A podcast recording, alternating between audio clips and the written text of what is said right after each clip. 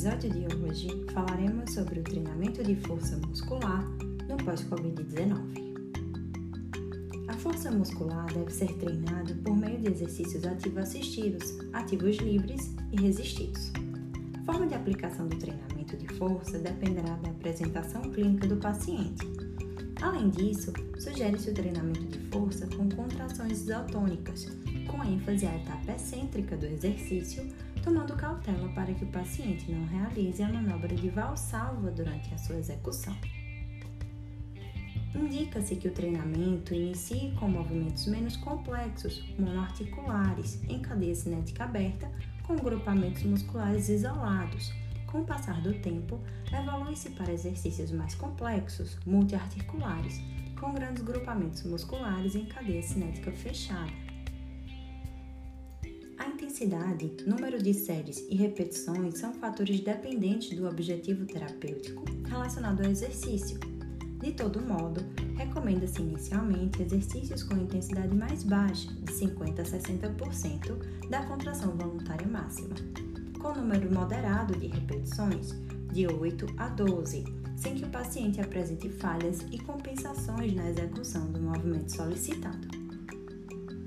Também são recomendadas duas a três séries de cada exercício, com intervalo de 1 a 3 minutos entre elas. Com a evolução clínica do paciente sobre a carga ofertada, os exercícios devem ser incrementados com elevação da intensidade, número de séries ou repetições, aumento do número de exercícios durante a sessão de atendimento ou com redução do tempo de intervalo durante as séries, sempre respeitando a individualidade de cada paciente.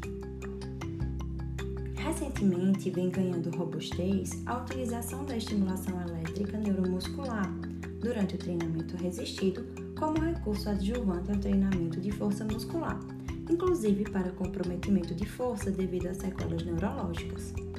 Apesar de ainda serem necessários estudos com grande rigor metodológico para afirmar a permanência dos efeitos da estimulação elétrica neuromuscular, em pacientes com alterações funcionais oriundas do grande tempo de permanência na UTI ou de doenças cardíacas e respiratórias, os resultados dos estudos publicados são bastante animadores e mostram que a aplicação da estimulação elétrica neuromuscular, associada principalmente aos exercícios resistidos, é capaz de aumentar a força muscular localizada, reduzir a sensação de dispneia e a fadiga muscular durante as atividades de vida diária, aumentar a capacidade funcional, reduzir o perfil inflamatório, aumentar a capacidade oxidativa dos músculos esqueléticos e aprimorar a função pulmonar por meio da melhora da disfunção muscular periférica.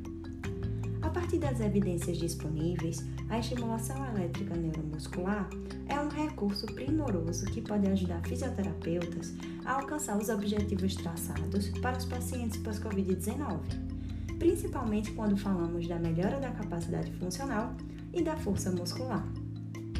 Então é isso, gente. Até semana que vem.